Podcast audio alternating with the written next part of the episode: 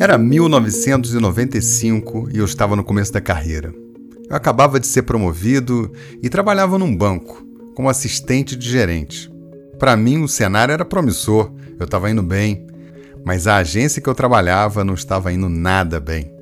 Os números eram irregulares, a gente tinha uma avaliação geral mediana e já fazia muitos anos que não se destacava em nada.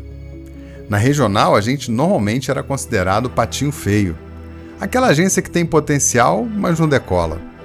Além disso, a gente enfrentava uma auditoria pesada porque havia um histórico muito ruim de operações fora do padrão. Inclusive, alguns funcionários tinham sido demitidos por causa disso, inclusive lideranças. O cenário era diverso, a foto não era boa e nós estávamos para receber um novo gerente. Eis que chega um sujeito simpático, muito bem vestido, no terno impecável e entusiasmado, chamado Paulo César Velasco Itaboraí.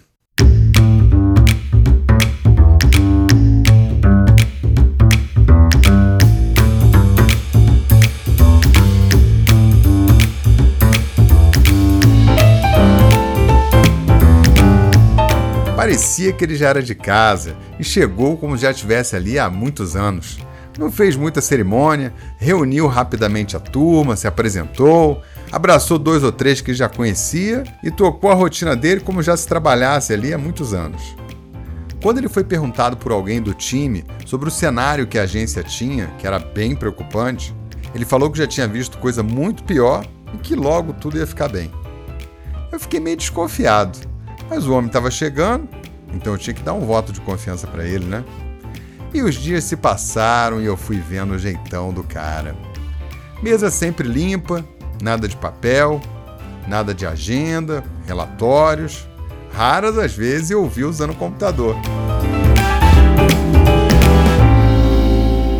Sua cadeira servia mais como cabide de paletó, porque o tempo todo ele estava circulando e conversando com as pessoas. Não deu duas semanas e eu já cravei a sentença. Esse aí é o lambarim saboado.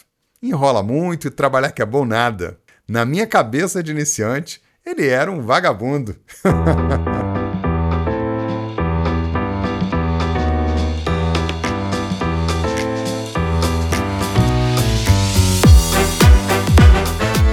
ai, ai. Mas quem era eu para duvidar de alguém que já fazia aquilo há 20 anos, não é mesmo? E como eu também queria sentar numa cadeira daquelas no futuro, fiquei observando os movimentos do cara.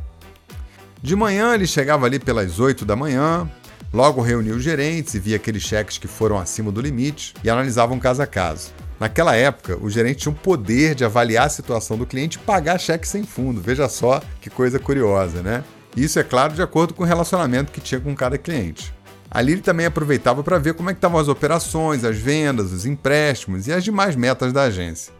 Dava um direcionamento para um, para outro e pronto. Depois ele dava uma olhada rápida no computador, conferia algum relatório, alguns indicadores e, e acabou. Dali para frente, não se via mais ele na sua mesa.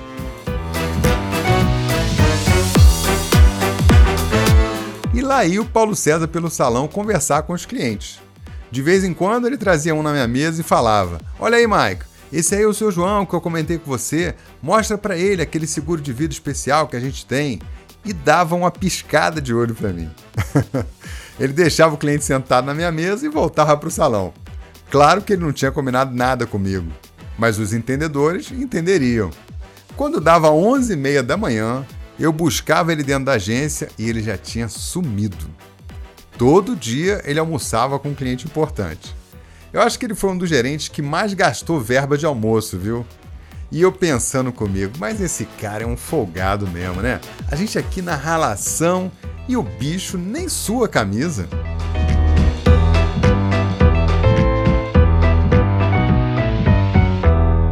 Depois do almoço, ele passava pelos setores, conversava com um aqui, outro ali, tomava um café, despachava com o gerente administrativo as burocracias do dia, e ali, pelas cinco e pouca da tarde, ele dava no pé.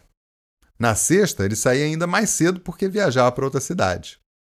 E eu pensando, mas que cara folgado, hein? Trabalhava leve, tranquilo, recebia as auditorias de boa, conversava, entendia, deliberava E nunca, mas nunca mesmo, eu o vi com a expressão de tensão. No máximo, ele estava focado. Estava sempre de boa. Em menos de um ano, ele acabou sendo transferido para uma agência maior. Eu também saí logo depois porque eu recebi um convite para trabalhar em outra empresa. E acho que não tinha processado aquilo tudo que aconteceu. Ele tinha deixado uma situação muito melhor do que pegou, mas eu achava que aquilo tudo tinha sido mais sorte do que talento, viu? Porque afinal, ele não trabalhava tão pesado assim.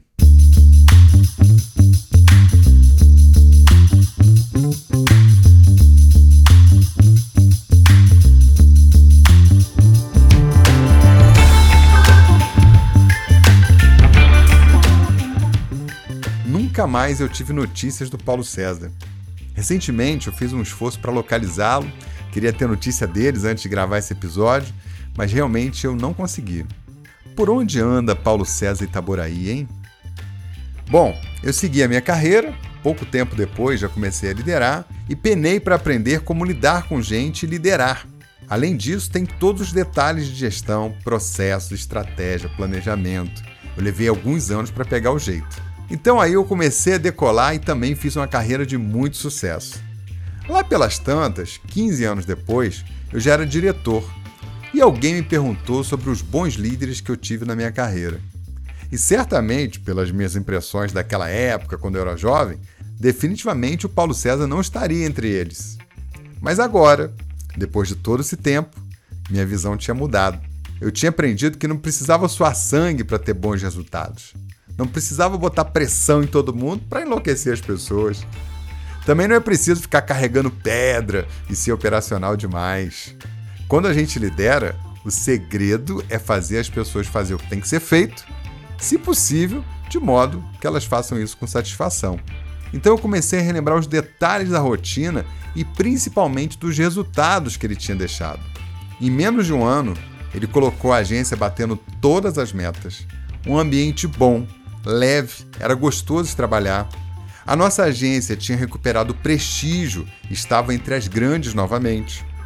Vários talentos foram reconhecidos e as pessoas prosperavam. Os clientes adoravam ele, que dava um atendimento excepcional. Ele fortaleceu o relacionamento com as maiores empresas da região, grandes investidores e captou aplicações, fez grandes operações de crédito e duplicou a rentabilidade da agência e ele deixou a casa completamente organizada para quem chegasse. Quer saber? Ele foi um dos melhores gerentes que eu vi trabalhar, viu? O cara era um maestro. Não só um maestro, mas aquele maestro elegante que faz um trabalho com tanta classe que nem precisa sua camisa. Fazia aquilo parecer fácil. Aliás, parecia ser tão simples que na ocasião eu nem percebia que ele era um maestro. Isso sim é o estado da arte.